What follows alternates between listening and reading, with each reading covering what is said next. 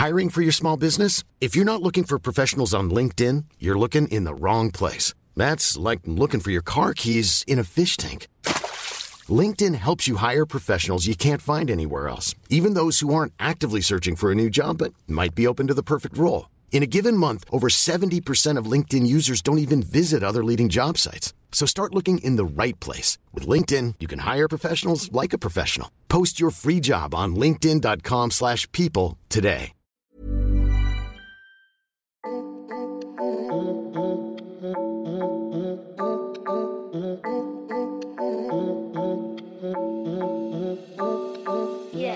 M'as-tu vu le podcast de cette personne-là qui n'est pas personne Dans ma saison 1, l'abécédaire du social, j'ai parlé avec la lettre S de la surdité. C'était pas S pour surdité, c'était S pour sensoriel, mais effectivement, j'ai beaucoup parlé de surdité dans cet épisode-là. C'est après avoir parlé avec beaucoup de personnes concernées directement ou indirectement par la surdité que j'ai voulu créer cet épisode sur la question de être un bon sourd dans la communauté sourde. Être un bon sourd, ça veut dire quoi? Ça veut dire qu'il y aurait des bons sourds, des mauvais sourds, et surtout, ça pose la question des discriminations au sein même de la communauté sourde. C'est en regardant la série Deaf You sur Netflix, qui est une série docu-fiction euh, télé-réalité américaine qui parle des élèves sourds à l'université de Gallaudet à Washington, qui déjà pose la question de l'élite au sein de la communauté sourde. En tant que personne non concernée par la surdité, j'avais besoin d'approfondir ce sujet-là avec des personnes concernées. Dans cet épisode, on va donc parler d'audisme, de discrimination, de la place des réseaux sociaux dans la communauté sourde et dans la culture sourde, mais aussi du statut de personne en situation de handicap, un statut qui n'est pas si évident au sein de la communauté. Alors, installez-vous bien, socialisons et écoutons. D'abord, donnez la parole à une personne concernée qui est Adrien, qui est une personne sourde, oraliste, signante et appareillée. Adrien vous expliquera tous ces mots. Et je laisse la parole à Adrien. Alors, je, je m'appelle Adrien, j'ai 30 ans. Je suis formateur de français euh, pour public sourd. Donc, euh, j'enseigne le français en langue des signes à des sourds adultes migrants pour la mairie de Paris. Ça va faire un an maintenant. Et sinon, euh, formateur, formateur, ça, fait 5 ans. Euh, j'ai fait un, master euh, de FLE, didactique des langues étrangères, à Paris 8. Et en fait, tout de suite après, je suis devenu formateur dans, une association qui s'appelait Parole Voyageuse, dans le 19e arrondissement. Et donc pendant 5 ans, enfin 4 ans, j'ai formé donc, des adultes sourds. Alors, pour ce premier public, à Parole Voyageuse, j'étais avec des adultes sourds français. Donc euh, pas du tout étrangers, pas du tout migrants, pas du tout réfugiés, euh, donc grandis en France, qui ont été à l'é- à l'école en France. Sauf que, bon, ça c'est une problématique que les gens, le tout venant, ne connaissent pas forcément, mais qu'il y a pas mal de sourds adultes qui ont été scolarisés en France, mais qui ont des difficultés en français euh, écrit. Donc du coup, voilà, moi j'ai intervenu un peu dans ce contexte-là, c'est-à-dire que j'ai essayé de faire de la remise à niveau. Mais là, depuis un an, je suis à la mairie de Paris, donc avec un public réfugié, migrant, il y a un peu de tout. Et là, pour le coup, euh, ils sont niveau zéro au niveau du français écrit. Euh, donc euh, voilà, c'est très très euh, passionnant, super intéressant, ils sont hyper motivés, ils, elles, hein, il y a- y, a des filles aussi. Donc voilà. Donc moi je suis né sourd, mais bon ça mes parents ne le savaient pas tout de suite. Hein. Pas au moment je suis sorti du ventre de ma mère qu'on a vu j'étais sourd, un peu plus tard. Donc euh, à un an et demi, hein, je, parlais toujours pas. C'est-à-dire que je, vocalisais des mots, mais euh, c'était plus du bruit, euh, pas du tout euh, des mots français articulés. Donc là, mes parents ont commencé à s'inquiéter et ils se sont dit ah mais il y a, possible, il y a possibilité que ce soit surdité. Donc assez rapidement en fait euh, détecté sourd. Et donc là, euh, j'ai pas eu des appareils tout de suite. hein. parce que euh, à, l'époque, le médecin disait non, mais c'est pas la peine, euh, vous allez voir, euh, c'est trop tôt pour les appareils, euh, ça va être perturbé. euh. Donc on a attendu un peu et en fait à deux ans, je parlais toujours pas. Donc là, on a commencé à me mettre des appareils et à ce moment-là, j'ai commencé à parler assez rapidement en fait. Donc, mais on m'a diagnostiqué une surdité moyenne. Donc euh, surdité moyenne, ça veut dire que euh, avec des, moyennant des appareils, je peux parler, je peux entendre euh, plus ou moins bien, euh, je peux suivre une conversation à deux trois personnes euh, avec plus ou moins de difficulté. Voilà. Par contre, mon frère, donc petit frère, deux ans de moins que moi, donc à deux ans, je suis à Paris et tout ça. Et à ce moment-là, il y a mon frère qui naît. Et mon frère, par contre, lui, il naît avec une surdité profonde. Donc là, c'est complètement différent. Les problématiques sont pas du tout les mêmes avec une surdité moyenne et une surdité profonde. Une surdité profonde, c'est que même l'appareil, euh, il va pas pouvoir pallier euh, suffisamment pour que la personne puisse parler de manière parfaitement intelligible, suivre une conversation de manière facile. Donc, là, c'est là que mes parents se sont avec la problématique de la surdité, la langue des signes, l'implant, et à cette époque, euh, dans les années 90, début des années 90, euh, la langue des signes, c'était un peu le truc euh, hype. Ouais, c'était, il y a eu le réveil des sourds dans les années 80. Et en 90, ouais, il y a les, premiers pôles pour sourds dans les hôpitaux. il, y a voilà, il y a un mouvement comme ça. maintenant, il est un peu revenu. Hein. C'est-à-dire en 2020, maintenant, c'est, le, creux de la vague de la langue des signes. Mais à l'époque, 90, en fait, c'était un mouvement qui prenait l'ampleur. Donc en fait, mes parents ils ont, fait le choix, à la fois pour mon frère et moi, de, investir la langue des signes à fond. Donc mon frère n'a pas été implanté, euh, donc moi j'ai pas été implanté. Et, euh, et donc là, on a, donc moi j'ai été dans un premier temps en maternelle avec des entendants, mais euh, quand mon frère est rentré en primaire, du coup moi je l'ai rejoint aussi. Et là on était dans une école euh, publique normale euh, avec des, classes d'entendants, mais qui accueillait des classes d'enfants sourds. Donc moi j'étais dans cette école-là avec lui aussi. Hein. Et après, toute ma vie, toute ma scolarité, j'ai serpenté entre école ordinaire, entre guillemets, et ce qu'on appelle sur le terme école ordinaire, et classe spéciale, enfin classe adaptée. Donc j'ai fait mon collège avec les intendants. Au lycée, par contre, j'étais à Rodin, c'est dans le 13e, et c'est euh, donc un lycée qui accueille du public sourd depuis super longtemps. Donc j'étais à Rodin. Après, j'ai fait la fac à Paris 8. Euh, Paris 8 est connu pour être une fac euh, qui est hyper accessible parce que c'est le premier département de recherche linguistique en langue des signes qui a été ouvert là-bas. Donc tout de suite, en termes d'accessibilité, il était au top niveau Paris, Paris 8. Donc voilà. Donc j'ai fait un peu des deux, moi. J'ai fait scolarité avec les sourds, pas avec les sourds, je dirais que c'est moite-moite. Euh, c'est assez marrant parce que euh, en primaire, j'étais avec euh, les sourds. Après, j'ai fait mon collège, donc 4 ans avec les entendants, et à la fin, en troisième, j'en pouvais plus. Les entendants, j'en pouvais plus parce que bah, c'est difficile de demander à des enfants de 15 ans de faire attention à parler en face, de ne pas être saoulé quand on demande à répéter, etc. etc. Donc, du coup, j'en pouvais plus en attendant. J'étais au lycée avec euh, les sourds. Euh, et, c'est marrant parce qu'en terminale, j'en pouvais plus des sourds. Donc, euh, mais maintenant, je pense que j'ai trouvé un, point d'équilibre. C'est-à-dire qu'il faut côtoyer les deux. Enfin, en tout cas, mon identité à moi, c'est clairement les deux mondes. Et il faut. et j'ai un, un, équilibre que je dois trouver. voilà. Mais je sais que c'est pas du tout le cas pour tout le monde. Je tiens à préciser que la question de la scolarité en inclusion, c'est-à-dire dans des classes avec des personnes entendantes, ou bien des classes spécialisées avec des personnes qui ont d'autres handicaps, ou bien des classes entièrement constituées d'élèves sourds, sourdes, signants, signantes. Toutes ces scolarités-là, tous ces parcours-là ne sont pas forcément choisis par les parents, ne sont pas forcément choisis par les élèves, c'est en fonction des places, c'est en fonction de la zone géographique d'habitation des parents. Et forcément, tout ça, ça a un impact sur la construction de l'identité d'un enfant. De savoir si l'enfant va être oraliste, clairement pour sa survie, si elle en a la capacité aussi de pouvoir oraliser en fonction du degré de surdité, mais aussi en fonction des moyens financiers des parents pour avoir un accompagnement dans la scolarité. Là, pour Adrien, il a fait toute sa première et tout son collège en jonglant entre les deux mondes. Et c'est avec tout ce parcours-là de jonglerie qu'il est arrivé au lycée, à l'Institut national des jeunes sourds. J'étais au lycée et j'étais euh, en internat à Saint-Jacques. Donc à cette époque-là, moi, je ne signais pas euh, super bien.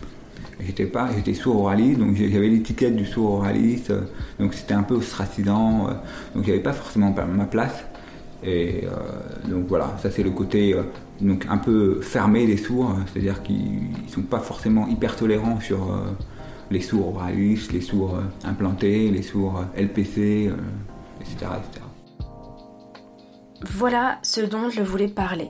Là, il soulève quelque chose qui m'intéressait d'approfondir, de comprendre un peu plus. C'est la question des étiquettes au sein même de la communauté sourde. Quand on parle d'étiquettes, on parle de catégorisation des personnes. De se dire, toi t'es sourd signant, oraliste, ok, mais toi t'es sourd oraliste appareillé. Et en fait, plus qu'une catégorisation, c'est une hiérarchisation des légitimités. Alors, pour m'aider à comprendre, j'ai demandé à Elodia, interprète en langue des signes, CODA. CODA, c'est Children of Deaf Adults, donc une enfant de parents sourds. Elle est aussi militante pour la visibilité de la langue des signes et la reconnaissance des personnes sourdes et malentendantes. J'ai aussi demandé à RMC, Laurent de son nom d'état civil, Koda aussi, rappeur, et aussi militant pour les droits et la reconnaissance des personnes sourdes et malentendantes. Je leur ai demandé de me parler de leur position, de leur point de vue, de cette question des étiquettes dans la communauté sourde. Bon, d'abord, je les laisse se présenter. Ok, donc moi je m'appelle Elodia, j'ai 29 ans, je suis interprète en langue des signes française français. Euh, je suis née dans la communauté sourde, donc j'ai grandi dans la communauté sourde, mes parents sont sourds, ma grand-mère est sourde. Euh, bah moi, c'est Laurent. Je suis plus connu aujourd'hui sous le pseudo de RMC parce que c'est le pseudo que je trimballe partout, que ce soit en musique ou en, militantisme euh, en langue des signes. Je suis au départ rappeur. Là, pour l'instant, on parle potentiellement d'élite, potentiellement d'étiquette, de discrimination. Et c'est là où il faut poser les mots de ce que c'est réellement. Dans ce type de discrimination, on parle d'audisme. L'audisme, c'est un ensemble de discriminations envers les personnes sourdes et malentendantes, et cela va par exemple du jugement au manque d'accessibilité pour les personnes sourdes. Donc j'ai posé la question à Elodia et RMC, il y a-t-il de l'audisme au sein même de la communauté sourde? Alors c'est sûr que l'audisme au sein de la communauté existe. Donc en soi, de la même manière, on peut faire un parallèle que les gens comprennent peut-être un peu mieux ou alors qui est plus accessible. C'est de la même manière qu'on vit dans un système euh, raciste.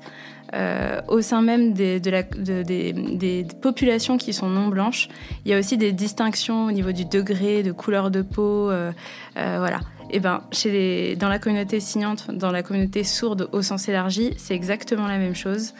Et à partir du moment justement où on essaye de se détacher du handicap euh, pour vraiment aller sur la culture à proprement dit, on se retrouve dans la situation où on met forcément en lien euh, notre position dans la société et donc du coup le fait d'entendre ou le fait de ne pas entendre.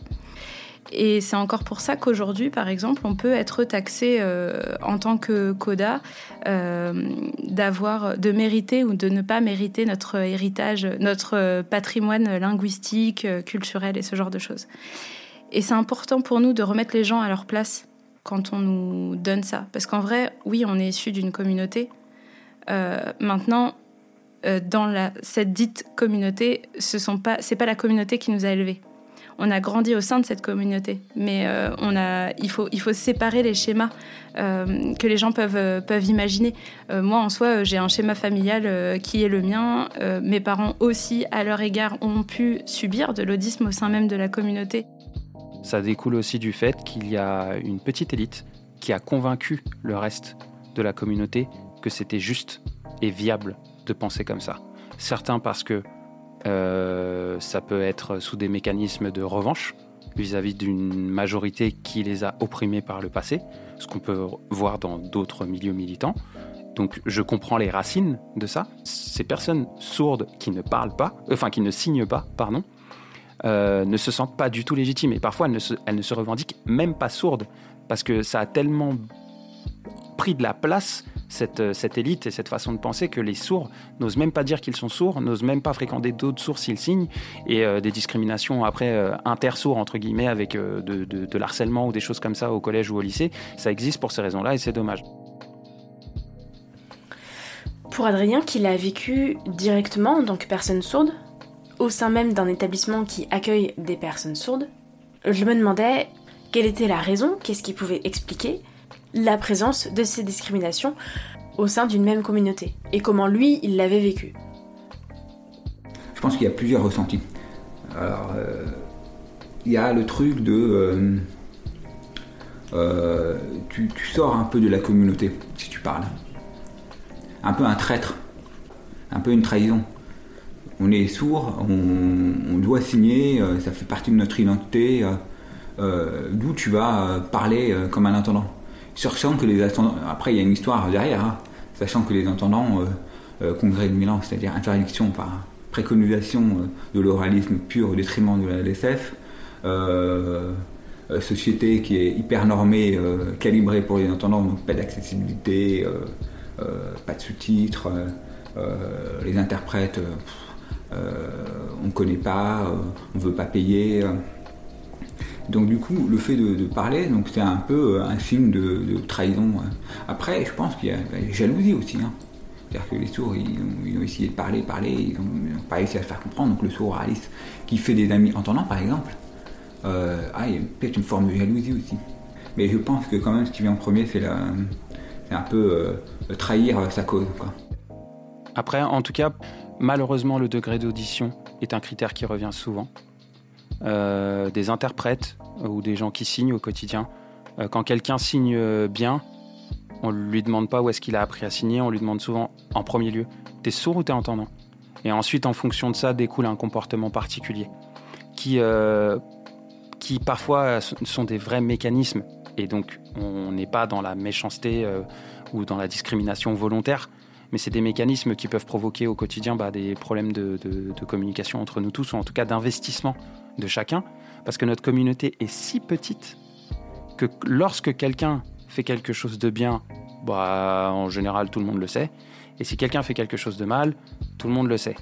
Et, aussi, cette volonté de ne pas se griller, c'est un fléau particulier parce que c'est ce qui fait qu'aussi beaucoup de gens euh, bah, se taisent. Donc, euh, après, à la fin, ce qu'on est en train de dire là ne relève pas des sourds parce qu'ils sont sourds. Euh, c'est plutôt l'inverse, c'est les sourds n'échappent pas à ce que la société provoque. Et nous n'échappons pas à ça. Avec un truc particulier, c'est qu'on a tous les rapports de domination de la société habituels qui se retrouvent chez nous. Donc euh, sexisme, euh, racisme, euh, tout, ce qu'on veut. Enfin, tout, ce que la société peut vivre, les sourds le vivent. Ils le vivent, ils le subissent, mais ils peuvent aussi en être acteurs. Mais par contre, au sein même de ça, parfois ces rapports-là sont ensuite passés au tamis, au tamis de l'audition, au tamis du degré de surdité. Quand on est militant et activiste comme RMSI et Elodia pour la visibilité des personnes sourdes et de la langue des signes, il y a un vrai truc à penser, c'est la question de la légitimité des luttes. Et dans tout ça, de savoir qui peut faire évoluer la langue des signes, qui peut porter la voix des personnes sourdes, qui est un assez bon allié, et du coup, qui sont les meilleures personnes pour lutter. Du coup, se pose la question de est-ce qu'il y a un diplôme du bon sourd? Est-ce qu'être sourd, c'est déjà un diplôme en soi? J'estime aujourd'hui qu'en disant la vérité, en essayant de ne pas invisibiliser certaines personnes, en essayant de mettre tout le monde au même statut, en disant que être sourd n'est pas un diplôme, euh, je suis un mauvais allié pour certains sourds qui, eux, revendiquent fièrement que être sourd prime sur n'importe quoi. Nous, on est plutôt partisans du, euh, c'est ce qu'on dit très très souvent à tous les gens qui nous entourent, c'est euh, être sourd ou sourde, ce n'est pas un diplôme. Être entendant ou entendante, ce n'est pas un diplôme. Être coda, ce n'est pas un diplôme non plus. Et c'est important parce qu'on a aussi fait intégrer euh, aux personnes sourdes pendant très longtemps euh, que leur richesse linguistique provenait du fait qu'ils n'entendaient pas. Et donc ça, ça a créé une espèce de... En fait, c'est une idée qui est intégrée depuis, euh, depuis un bon moment et qu'on a du mal à déconstruire aujourd'hui. Et en fait, cette philosophie, elle se retrouve dans la langue. Quand il y a des évolutions de langue, de signes et qu'il faut créer des signes, on nous dit, vous pouvez pas créer de signes sans sourds. Sauf que des sourds qui signent mal, ça existe. Mais euh, cette élite-là euh, se comporte comme si eux, qui sont des sourds qui signent bien, qui sont militants si on veut, vraiment se peut-être se pense à tort comme être la majorité. soit ils n'ont pas conscience, soit ils font exprès de ne pas voir que, que leur niveau d'exigence et que ce qu'ils demandent euh, n'est pas ce qu'il faut à la communauté au sens large, soit ils font semblant de voir, pas voir, je sais pas, les privilèges, la mafia, l'élite, on appelle ça comme on veut, ils font ce qu'ils veulent. Moi, je sais que la majorité des sourds ne sont pas euh, discriminants. Euh, beaucoup de sourds sont très contents de voir des entendants qui essayent.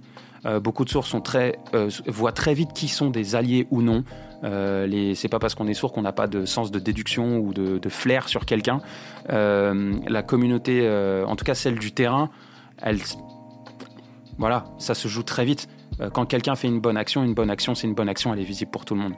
On est beaucoup à pas être d'accord. La seule chose qui a changé, c'est pas que les gens ne sont pas d'accord, c'est juste que les gens ont envie de dire maintenant qu'ils ne sont pas d'accord. Le, bon sourd, celui qui va être au taquet en LSF, euh, c'est celui qui, oui, qui va pas forcément porter l'appareil, euh, celui qui va avoir les parents sourds, euh, et c'est celui qui va faire des études supérieures. Alors ça, c'est la crème de la crème, c'est le, sourd profond qui arrive, qui est de famille sourde, qui arrive à faire des études supérieures et qui a un super poste après. Alors là, le, mec, c'est le seigneur dans la communauté sourde signante. Hein. parce que là, après, il y a les sourds oralistes. Bon, eux, ça leur fait ni chaud ni froid. Oui, ils vont, être euh, contents qu'il y ait un sourd qui soit parvenu à un niveau euh, d'études élevé, mais sans plus. quoi. Mais au sein de la communauté sourde signante, ouais, euh, effectivement, ça va être celui qui va être qualifié de bon sourd, entre guillemets. Mais c'est un truc qu'on. Enfin, le DEFIO, la problématique de, l'élite qui revient hyper souvent. C'est-à-dire que la, personne sourde qui s'est signée, qui est issue d'une famille sourde, je crois que c'est. Dans DEFIO, c'est 15 générations hyper longtemps. Alors en France c'est un peu différent parce qu'il y a eu le congrès de Milan, donc du coup ça a un peu cassé la dynamique euh, des, de, des dynasties, euh, les communautés sourdes, etc. Mais on retrouve un peu cette tendance-là. Mais ça, c'est toujours au regard de, des critères qui sont définis par euh, une population. Donc ça va là encore une fois, les sourds signants, qui, sont entre sourds signants, voilà, qui font effectivement, qui participent aux événements sourds typique de la communauté sourde, à savoir IVT, à savoir euh, clin d'œil, à savoir euh, voilà, ce genre d'événements. Euh, mais, mais, mais voilà, mais ça c'est une, infime partie de la, des sourds en France. Voilà, c'est, il y a beaucoup plus de sourds oralistes que de sourds signants. Ok.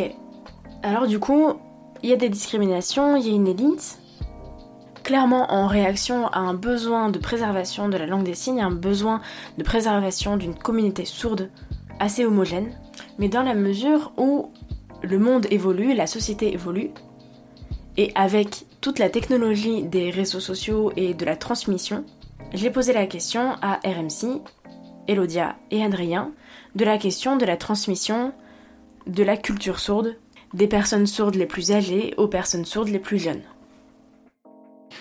on, milite aujourd'hui pour que la langue des signes soit dans la Constitution française, mais 90% euh, des gens disent langage des signes plutôt que langue des signes. Donc, euh, oui, euh, c'est comme si c'est là où bah, il y a le combat en interne dans l'entre-soi où on est convaincu qu'on a appuyé sur un bouton qu'il fallait et que c'était le bon. Et puis il y a le quotidien des gens. Celui-là, il va vite. Et oui, celui-là, par exemple, il se rattrape avec les réseaux sociaux. C'est là où je trouve que les réseaux sociaux, comparé à certaines luttes politiques, qui mettent énormément de temps parce que c'est procédurier, les réseaux sociaux peuvent faire bouger des choses en un claquement de doigts. Et moi, je le vois, il y a des vidéos qu'on a postées qui ont été reprises par des sourds qui nous ont dit merci, je peux enfin expliquer à ma famille ce que j'arrive pas à leur expliquer parce que moi, je parle pas. Euh, donc, j'ai pris votre vidéo, je l'ai envoyée à mes parents. Mes parents m'ont dit ah, ok, on comprend mieux. Et ça, c'est instantané. Mais effectivement, par contre, la FNSF, qui au fond peut-être mène, mène exactement les mêmes combats que nous, mais ils le font sur des schémas et des, structures qui sont dans le temps. Euh, on a revendiqué pendant longtemps ce qu'on a appelé le réveil sourd, qui a fait prendre conscience aux sourds de ce qu'ils avaient de plus. Euh, c'est parti dans les années 80. Ok, on est en 2020. Ok, un temps est passé. Euh, j'estime que là, on a le droit, une fois de temps en temps, de se remettre sur une table et de réviser ce qu'on vit entre nous, avec des gens de l'extérieur, et qu'on puisse avoir des espaces de non-mixité et de mixité pour pouvoir tout mettre sur la table et repartir sur une vérité actuelle. Quoi. Euh, là, c'est clair que, on, le voit même pas forcément au niveau de la surdité, qu'on est dans un monde hyper techno. Il euh, y, a plein de trucs. Euh, voilà, la voiture automatique, les, voitures autonomes, les, data centers, tout est plus, ou moins automatisé. la transcription automatique, des logiciels comme Ava, comme Roger Voice qui donc, propose aussi une transcription automatique. YouTube, quand il n'y a pas de sous-titrage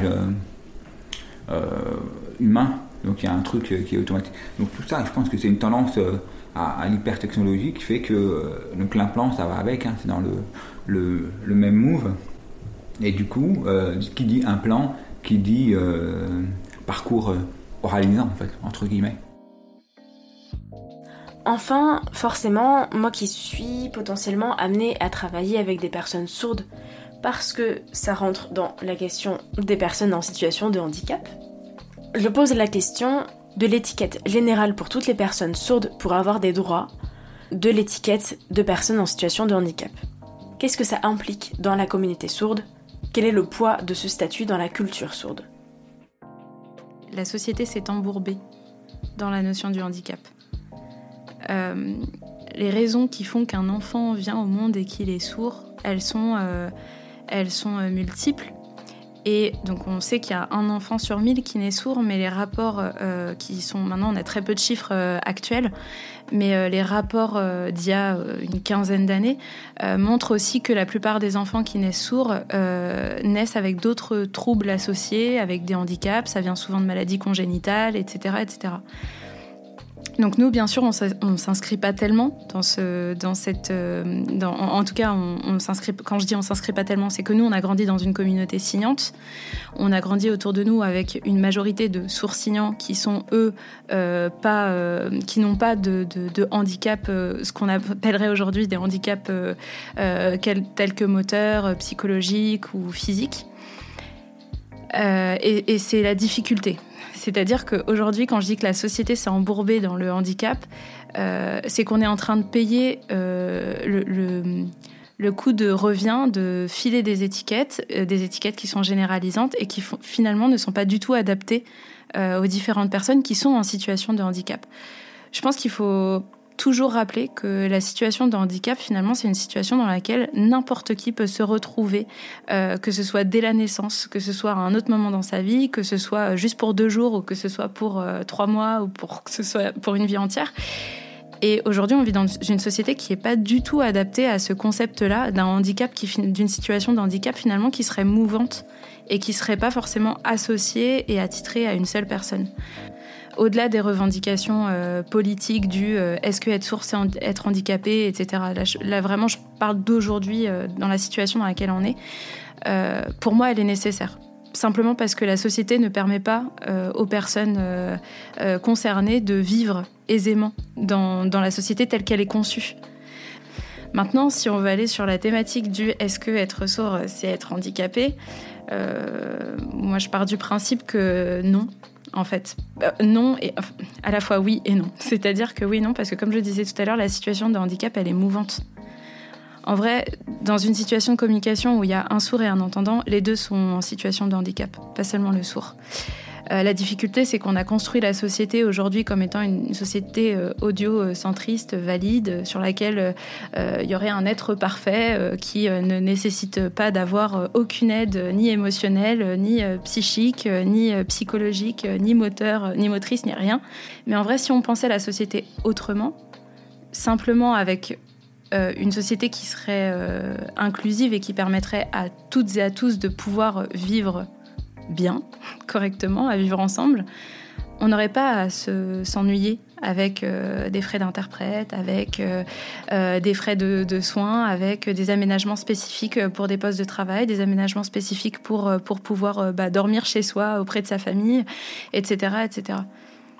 Donc c'est juste qu'on s'est embourbé dans cette notion du handicap et pour moi, il faut qu'on recommence tout. Et il faut qu'on le fasse avec les personnes qui sont concernées, simplement moi, je défends l'idée que les personnes, que, la surdité n'est pas un handicap. Souvent, dans mes contenus, euh, en tout cas, je ne vois pas les personnes sourdes signantes comme des personnes handicapées. Euh, mais quand quelqu'un le dit, euh, je suis pas gêné. Parce que pourquoi tu le dis? Est-ce que tu le dis parce qu'on te l'a appris? Est-ce que tu le dis parce que c'est le mot qu'on t'a donné? Est-ce qu'on t'a donné d'autres mots? Est-ce que tu as grandi avec d'autres mots? C'était quoi les éléments de langage à la télé? Comment on t'a défini?